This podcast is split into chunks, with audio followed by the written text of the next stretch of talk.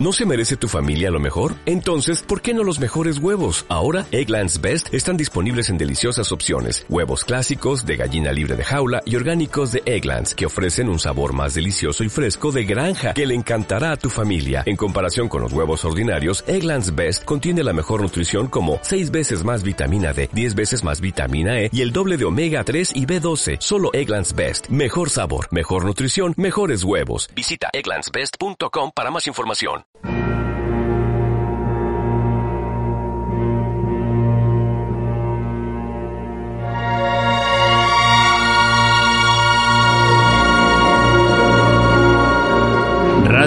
Argo, Misterios.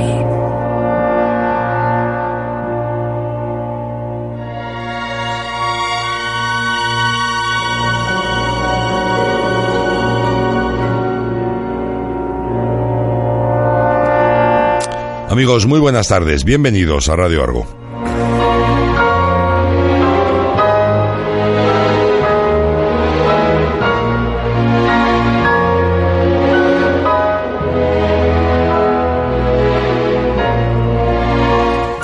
Hoy vamos a hablarles de un tema especial. Si ustedes recuerdan, los dos últimos programas que hemos hecho sobre misterios, hemos estado hablando sobre las, las armas nazis. Y hoy vamos a seguir también con ellos, pero una cosa muy especial. Vamos a hablar sobre la máquina Enigma. Una máquina, mm, bueno, mm, lo van a escuchar ustedes ahora porque está aquí Jacobo Cánovas, que sabe muchísimo más que yo de esto, y nos va a contar lo que era la máquina Enigma. Verán.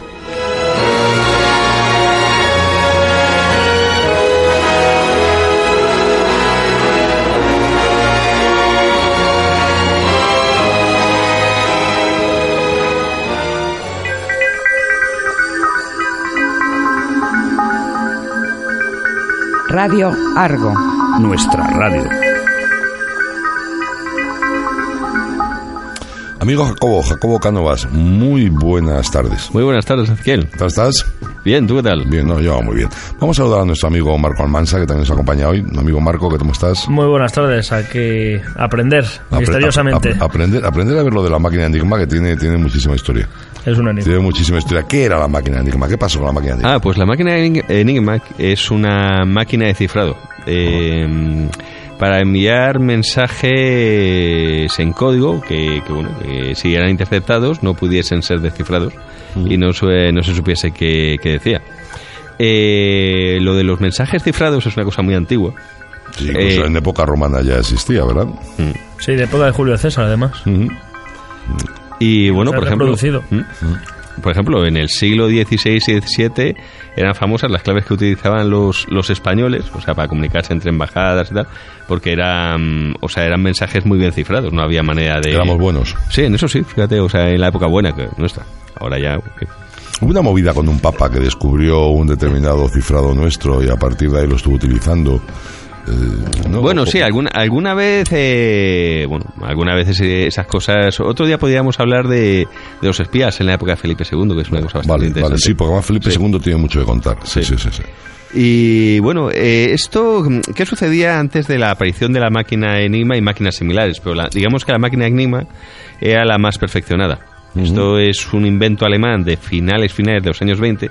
De hecho, primero apareció en las versiones comerciales para empresas y eso, que era, y para uso civil, que es a 28, se empiezan a usar en el 29, pero el ejército alemán la adopta en O 1930. sea, que se empieza a utilizar con, Antes de la con llegada fin- de los con nazis. fines civiles. Sí. Cuando normalmente ocurre siempre todo al revés, que, se- que gracias a las Bueno, guerras se descubren Hay cosas. que tener en cuenta que en esa época el ejército alemán estaba de, de capa caída. o sea, eh, las- todo el tema del Tratado de Versalles lo había dejado desmantelado. Sí. No podían usar blindados. De hecho, ellos hacían maniobras militares con tanques que en realidad eran o vehículos ah, eh, normales, un camión que le habían puesto una carcasa como si fuera un tanque, o con bicicletas. Ah, un dos tíos con una bicicleta y ya una carcasa de tela encima como si fuera un tanque.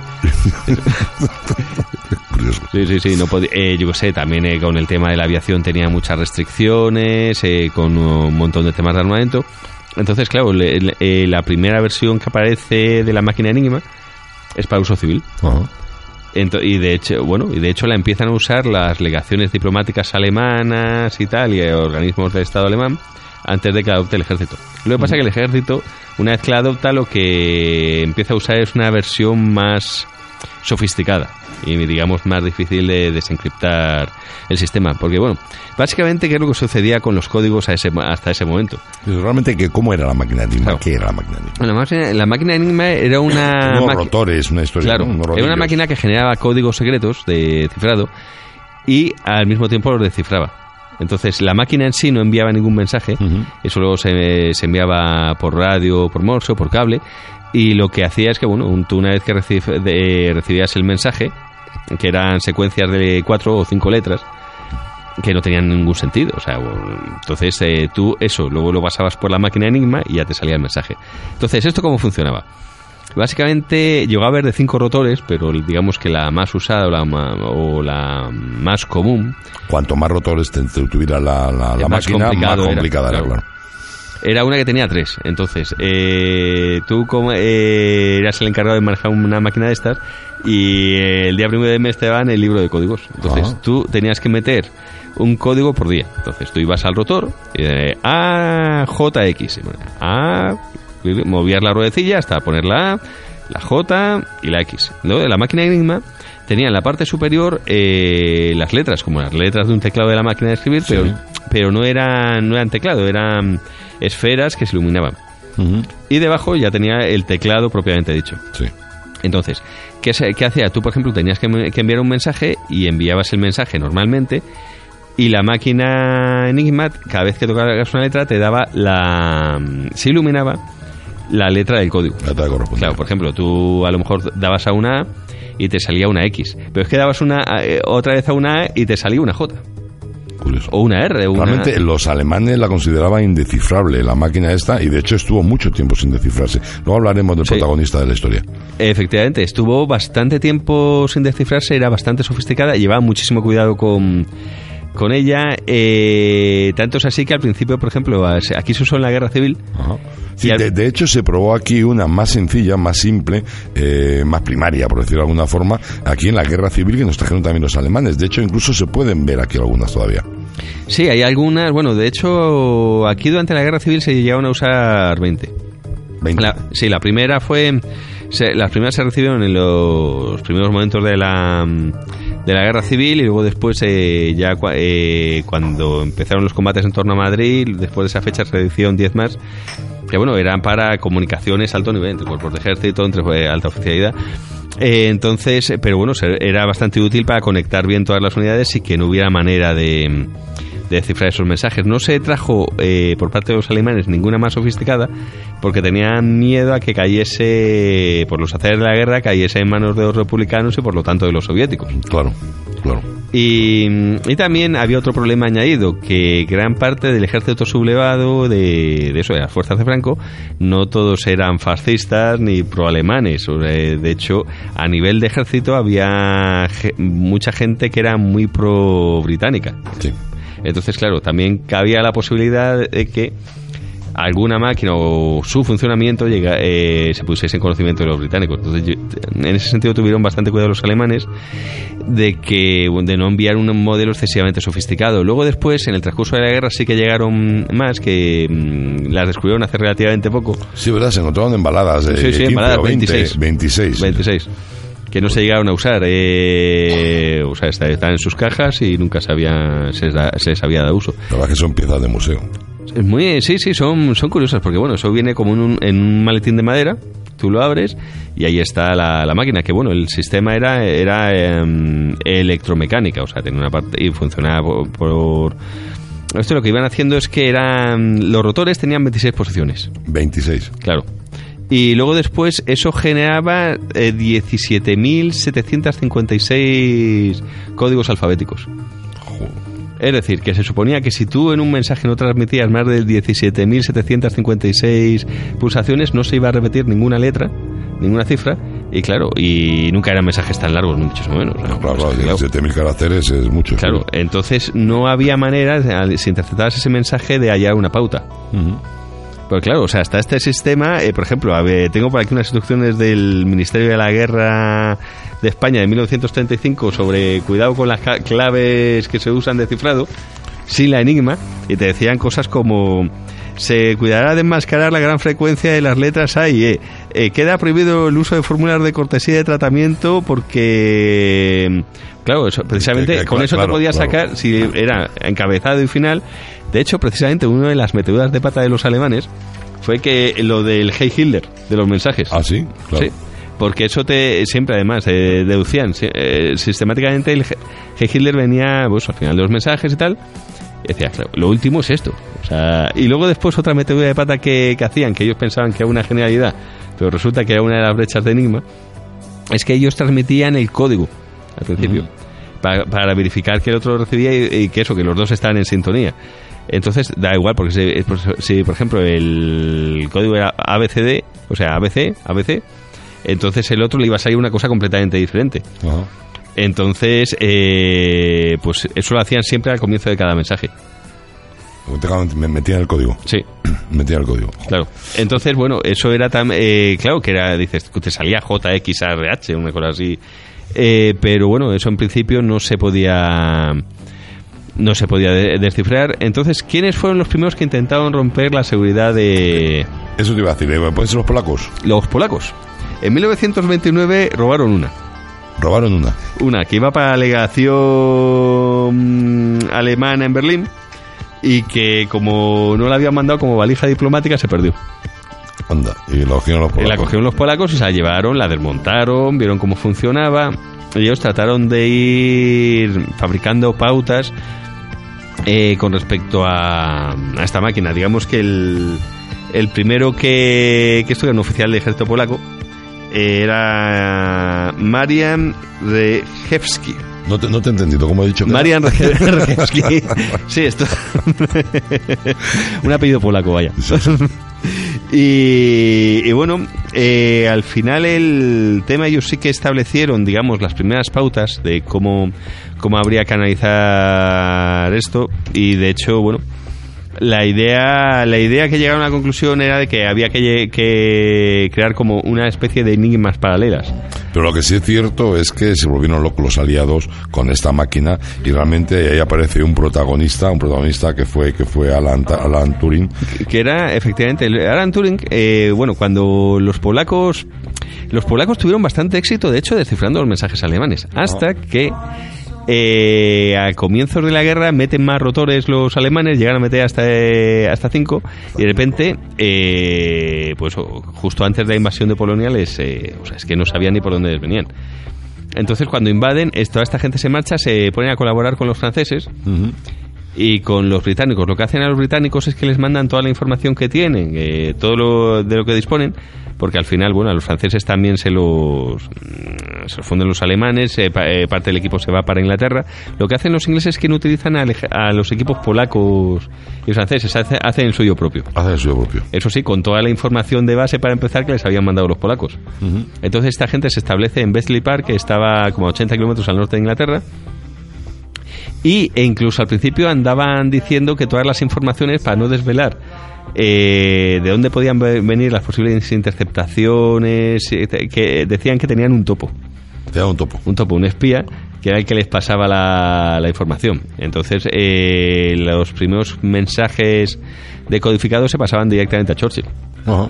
Además, eso, eh, se, entre- se entregaban y tal. Y bueno, ahí era, bueno, estaba mm, uno de los jefes de equipo, era Alan Turing, que era un, un matemático muy brillante, pero también había gente como tíos que eran unos máquinas resolviendo crucigramas, Sí, sí, es jugadores, cierto, sí. jugador- eh, jugadores de ajedrez muy buenos, etcétera. Entonces, eso formaban al final un equipo de criptógrafos.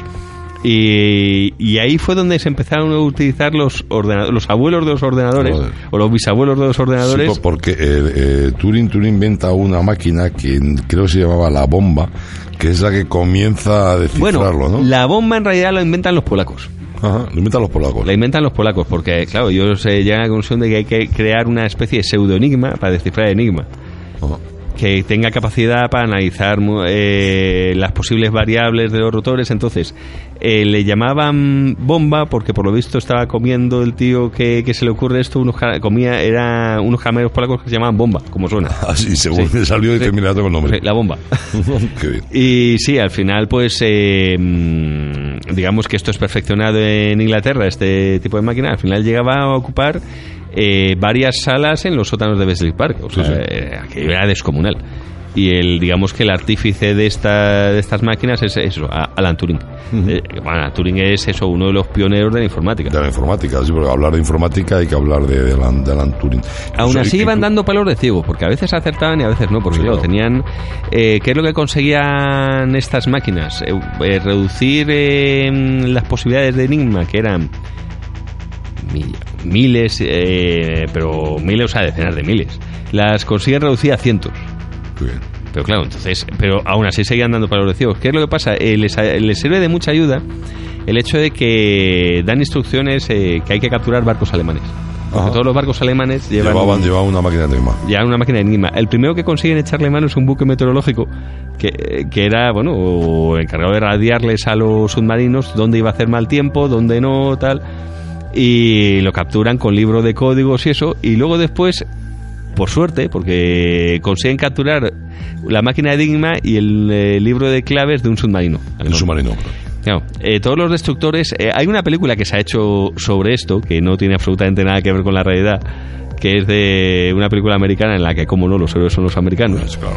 que mandan como un submarino alemán capturado a contactar con otro submarino para robar la- una máquina enigma y tal. En realidad, lo que sucedió, una cosa bastante más prosaico, fueron los británicos y fue un submarino alemán que habían atacado, tuvo que emerger, entonces evacuaron a, a toda la, la tripulación y abrieron las bombas internas del submarino para que se hundiese y no pudiesen capturar. Pero de repente se encuentra, para su sorpresa, una vez que ya se habían bajado todos y están en los, en los barcos, que mandan un comando de desembarco desde los destructores para tomar el submarino.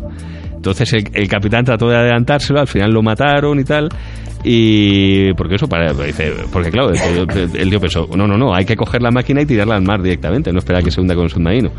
Y bueno, al final los, eh, los británicos lograron hacerse con la máquina y, mm, los libros de claves y eso ya sí que les dio unas pistas muy certeras de por dónde se tenían que mover.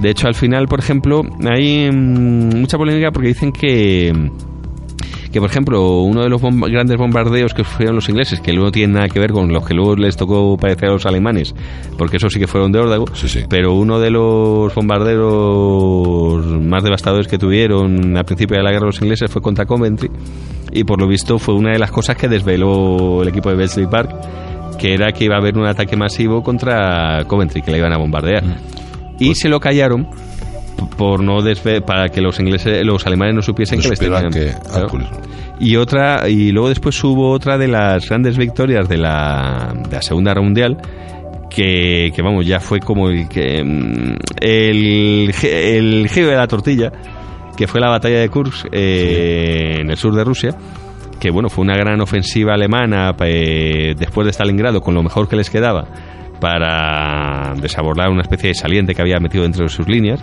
fue la, de hecho la mayor batalla de carros de combate que se conoce O sea, pero resulta que el- todos los mensajes de Enigma habían sido descifrados y, le- y se los soplaron todos los rusos con lo cual los rusos sabían cuántos, por dónde, en qué dirección los, los objetivos de cada grupo de ejércitos Conocían todos los planes americanos. Claro, entonces lo que hicieron fue una defensa en profundidad con muchísimos cañones anticarro, tal, después unas reservas acorazadas. Y, bueno, al final la batalla la ganaron los alemanes en cuanto a número de, de bajas que ocasionaron los rusos, pero los rusos podían reponerlas, los alemanes no. Y además no lograron el objetivo que era eso, aniquilar, embolsar al grupo de ejército ruso que había en el centro. O sea, y a partir de ahí fue cuando ya los alemanes se empiezan a ir para atrás definitivamente. Qué curioso. Y bueno, es una cosa, luego después de la guerra, los ingleses y los americanos que compartían información se guardaron muy mucho de decir que habían descifrado los códigos de Enigma y que los podían leer. Claro, porque realmente lo importante de descubrir un, un encriptado es que el otro no sepa Claro. que tú lo conoces para que siga enviando enviando mensajes. De hecho, no se supo hasta finales de los años 60. Porque además se hicieron una cosa que eh, bastante malvada, que a, a sus aliados y a los países amigos y tal, les regalaron un montón de máquinas de cifrado Enigma. Ajá. Que vamos, esto, fíjate, esto buenísimo, esto no hay quien lo lea. Entonces con eso se iban enterando con eh, de las cosas que hablan sus aliados. Qué curioso, qué curioso. O sea, le daban a los aliados para que ellos mismos enviaran sus mensajes y ellos saber, conocer Claro. perfectamente lo que, lo que sí estaban diciendo, negando que lo Sí, sí, sabían. sí. Eso es la posguerra. La posguerra, una vez acabada la Segunda Guerra Mundial, habían capturado muchísimas máquinas Enigma y las regalaron a, a países de Sudamérica, en fin. Sí, sí, qué bien. Un segundito que seguimos.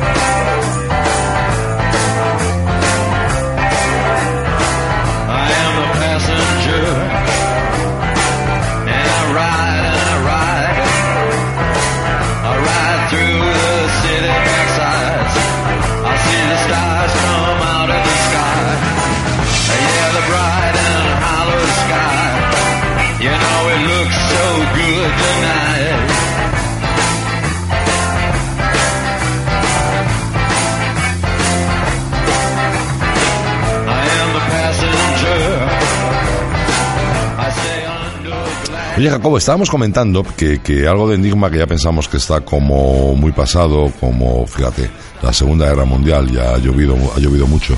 Ahora tenemos unas tecnologías tremendas, tenemos unas encriptaciones eh, fabulosas con ordenadores, supongo. Eh, y en cambio, por ejemplo, hay gente como los rusos que están volviendo a utilizar otra vez la máquina Enigma. Sí, O algo parecido a algo de Enigma. pues las máquinas de cif- de cifrado, que eran un derivado, o sea, una evolución de Enigma, Ujú. que utilizaban ellos de época soviética, que, que las tenían todas guardadas en almacenes. Y bueno, han llegado a la conclusión de que las comunicaciones, tal y como las estamos usando ahora mismo, son absolutamente vulnerables. Entonces ellos están volviendo a utilizar, han, des- han sacado todas las máquinas de cifrado y es más, incluso los mensajes se entregan eh, escritos a máquina y en, perso- y, eh, En persona. persona, con un motorista. Y entonces el, el que lo recibe se va a su máquina de cifrado, clave, pim, pim, pim, y saca el mensaje. Y, ya, ya está, y así no, no hay ninguna historia. Claro, salvo que tengas a un espía sobre el terreno, que no hay manera de, de saber qué es lo que se están, que se están comunicando. Incluso se llegaron a utilizar, fíjate, se llegaron a utilizar hasta palomas mensajeras. Ah, bueno, sí, lo que pasa es que eso era, sí que se utilizaron, eh, aunque no todos los... Eran de esas cosas que tenían los alemanes, que sí que había gente parti- bastante partida de usarlas y había otros que les parecía una tontería. De hecho, en la ofensiva de las Ardenas, eh, que lanzaron a paracaidistas por delante del avance alemán, que al final eh, la idea es que fuesen muchos más, eh, luego fueron muchísimos menos y muy dispersos, y había, y había pedido el tío que mandaba a los paracaidistas que les diesen palomas mensajeras por si las radios fallaban o no se entregaban, que de hecho al final no, les entre- en- no cayó ninguna de las radios que llevaban, cayó a mano, entonces no estaban incomunicados. Y sí que había pedido que le diesen palomas mensajeras. Y el, el, el ejército que iba justo por detrás de ellos, que tenía que haber enlazado con ellos, que era el sexto ejército en pa- Panzer de las SS, que, que, que le mandaba el jefe de la Guardia Hitler, que era. Dietrich. eh, que era bastante melón. O sea, Era bastante melón. Le- cuando le dijo lo de las palomas mensajeras, la respuesta fue, se empezó a partir de risa, ja, ja, ja, como si estuviese contando un chiste más divertido, y dice, vale, márchate. Y no, y no utilizaron la paloma. No utilizaron las palomas y de hecho además se quedaron aislados en mitad de ninguna... él Sí consiguieron, además se consiguió muchísima información sobre todo el movimiento de tropas americano, pero no se lo podían contar a nadie. Y tampoco podían ni comunicar ni dónde estaban, ni sabían dónde estaban los otros. Al final los terminaron cogiendo prisioneros a todos. Qué espanto, la verdad, es que, la verdad es que el tema de la guerra es un espanto. Sí. ¿eh? Es, es un auténtico espanto. Fíjate, hablabas antes de una película, yo, yo recuerdo, lo que pasa es que no me acuerdo, me acuerdo muy lejanamente de una película que incluso quiero recordar, que se llamaba también Enigma, que, que hablaban del centro de, de información de de, eh, de los ingleses, de los británicos, hablaban, hablaban de Turing y creo que estaba bastante bien ambientada, que estaba bastante bien. Sí, a mí, a mí me gustó bastante. Estaba... mm, eh, no me acuerdo cómo se llama esta actriz que...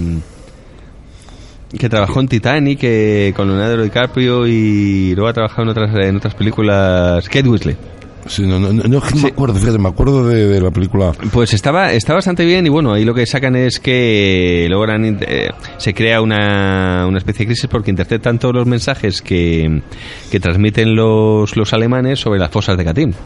Porque las descubrieron ellos, las fosas de Katyn fueron o sea, una masacre perpetrada por por el ejército mm, no por el ejército soviético sino por la NKVD que era la el antecedente de la KGB de. Stalin que, que, bueno, masacraron a todos los oficiales polacos que habían capturado y bueno, personalidades de relieve del mundo polaco que habían capturado a los rusos en su momento, porque bueno, eh, esto se circunscribe en el tema que cuando invaden Polonia, eh, los alemanes tenía, había, tenían un pacto firmado con los rusos y eran muy amiguitos los alemanes y los rusos y los rusos invaden por el otro lado. Entonces todos los polacos que se habían retirado caen justo en manos de, de- de los soviéticos y los tenían prisioneros hasta que un buen día deciden matarlos a todos. Y los sí, eh, los bosques de Katyn, en Bielorrusia, y los tenían enterrados. Y los descubre el ejército alemán. Entonces la película se centra en eso, en que descifran todos los cables que envía el, el ejército alemán eh, contando eso, que han descubierto las fosas comunes y tal. Y los soviéticos dicen que no, que ellos no son, que eso es cosa de los alemanes. Lo, eh, bueno, todo el lío que se crea alrededor de, de eso. Y sí, es una película bastante bien ambientada. Luego han hecho otra eh, recientemente, que esa no, no la he visto se llama el The Imitation Game, el juego de la imitación y eso, que es de está centrada en la figura de Alan Turing y bueno, pues también sobre todo el tema de descifrado de Besley Park, pero inciden en un aspecto de él que, que luego después le jugó una mala pasada por las leyes inglesas, que era resulta que Alan Turing era homosexual y al cabo de la guerra, le, pe- cuando terminó la guerra, le procesan por homosexual y creo que acabó en la cárcel. Acabó, acabó en la cárcel. De hecho, yo creo que, que fue la, la reina Isabel hace no mucho tiempo, hace no mucho tiempo, el que de alguna forma pues le, le eximió, le limpió el, el expediente, por decirlo así, Mm. pero ha estado condenado y tal, pues, después de la guerra, durante hasta hace muy poquito, no sé si hace ocho años, diez años o algo así, hasta por, por ser homosexual y acabó efectivamente en la cárcel por ser homosexual. Sí, sí, sí, porque las leyes británicas de aquella época eh, solo, vamos, se castigaba con prisión, igual que, no recuerdo, había un poeta inglés también, eh, que el de retrato de Dorian Gray. Dorian Gray. Eh, ¿Cómo se llamaba? Eh, no me acuerdo. Me ha cogido, sí, me ha Sí. cogido. Bueno, No el caso es que ese también acabó en la cárcel por lo mismo. Oscar Wilde. Oscar Wilde, Oscar efectivamente. Wilde, efectivamente. Y bueno, claro, también hay que te- tener en cuenta que mm, como la actividad de Wesley Park y de Alan Turing y toda esta gente era secreta, tanto es así que los tuvieron hasta final de los años 60 eh, escondido todo el tema. Luego en el 67 salió un libro que se llama Code Breakers, eh, los que rompieron el código, que, eh, que habla justo de todo esto, pero hasta ese momento era eh, no, no había sucedido.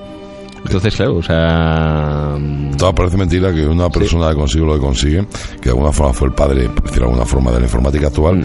y que ahora en la cárcel por homosexual. Es y, y no hace tanto tiempo, es que estamos hablando prácticamente de antes de ayer, es algo absolutamente sorprendente. Como el fundador de, de Apple. Sí, sí, sí, con fundador, pero también es cierto. Es cierto. Bueno, un segundito y seguimos.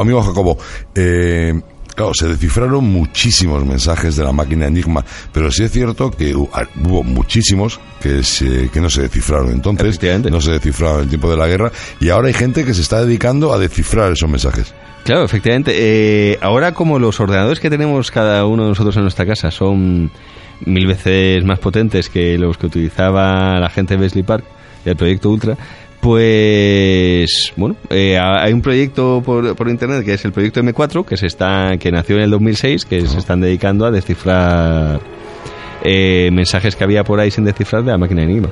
Que habría muchísimos. Había unos cuantos, sobre todo muchos de submarinos. Entonces, por ejemplo, había uno enviado por un submarino que, que se descifró hace poco, que era, al final lo que decía era eh, eh, eh, señal de radio, tal, no sé qué, te da frecuencia, contenido, forzados a sumergirnos durante el ataque, carga de profundidad, última localización enemiga, te da, eh, nos sigue, el barómetro cae, tal, visibilidad, pim, se acaba.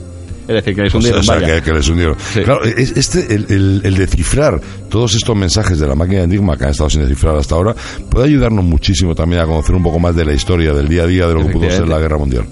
Sí, sí, eh, porque bueno, la máquina de Enigma estaba desplegada en eso, en submarinos, luego después en, las de- en las divisiones alemanas y tal, eh, que al final la usaban para todo, porque se transmitían desde informaciones militares de alto secreto hasta felicitaciones de cumpleaños, se utilizaba para todo. para todos. sí, sí.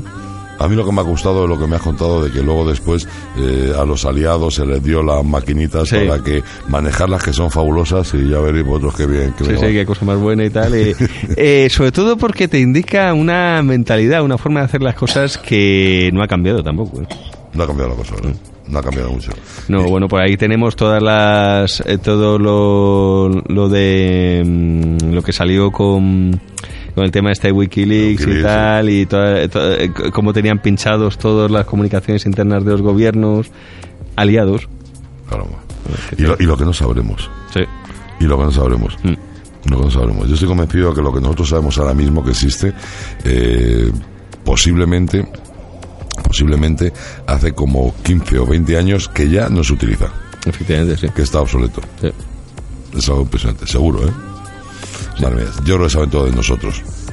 Se Sí, se sí. No, además que lo que decía, aunque por ejemplo, o sea, herramientas como Facebook serían el hubiesen sido el sueño de cualquier servicio de seguridad e inteligencia de hace años.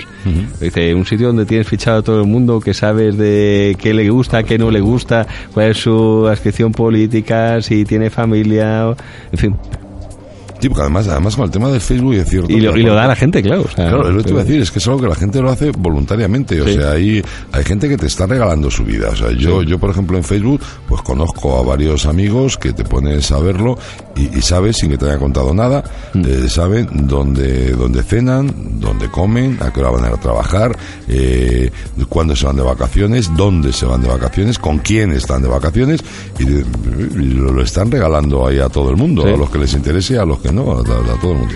Sí, sí, además que Facebook, eh, además de reconocido por ellos, que comparte su información con la NSA, o sea, la Agencia de Seguridad Nacional Americana, y bueno, igual que todas las redes sociales. Entonces, bueno, que eran también los que estaban detrás de los pinchazos de las comunicaciones internas de los gobiernos europeos, etcétera. o sea, En fin. Eh, oye, me ha gustado mucho lo que has propuesto tú antes de los espías en época de Felipe II. Creo que puede ser muy Mm. Sí, sí, hay cosas, hay cosas ahí bastante interesantes. ¿eh? Además de Felipe II podemos hablar muchísimo, Sí. es un personaje realmente interesante, Cierto. interesante, no solamente por, por la importancia de su reinado, sino por cómo era él, cómo era él, cómo murió él, que fue una muerte realmente peculiar, su obsesión por, por el espiritismo, por el ocultismo, por las cosas extrañas que pasaban, eh, con el famoso perro negro, eh, las obras del Bosco, que, eh, muchas cosas, muchas cosas. Sí, además es un personaje muy contradictorio porque mm, estaba como, como era él, que era de entrada cuando era príncipe era un tío muy inquieto, de hecho le, le interesaba mucho lo oculto y, y tal, y cómo se ve obligado a ser por tema de, de eso, de, de imperio y todo eso, y cómo cambia también en muchos aspectos. O sea, el Escorial, Sí, la sí, sí, alquimia, sí, sí. La, la, la far- la farmacia, la famosa farmacia del Escorial. Hay muchísimo de contar de. Sí, de hecho había tenía la tenía llena de libros prohibidos por la Inquisición y sí, sí, era- Hablaremos, hablaremos de Felipe II y los espías de aquella época. Eh, Jacobo Canovas, ha sido un placer, muchísimas gracias, nos lo hemos pasado muy bien y hemos aprendido muchísimo de la máquina Enigma. Eh, amigo Marco Almansa, muy divertido, ¿verdad? Sí, la verdad es que se aprende bastante con, con estas cosas nazis. no, Bueno, y es eso, eso está bien. Pasarlo muy bien. Pasarlo muy bien Muchas y gracias, disfrutar de, igualmente, de las navidades, ¿vale? Un abrazote fuerte. Y otro abrazo para nuestro amigo eh, Guillermo Rovira, que está ahí pendiente con sus cables, sus cascos y sus cosas. Amigos, un abrazo muy fuerte de Ezequiel Ciñaque. Feliz Navidad y hasta mañana.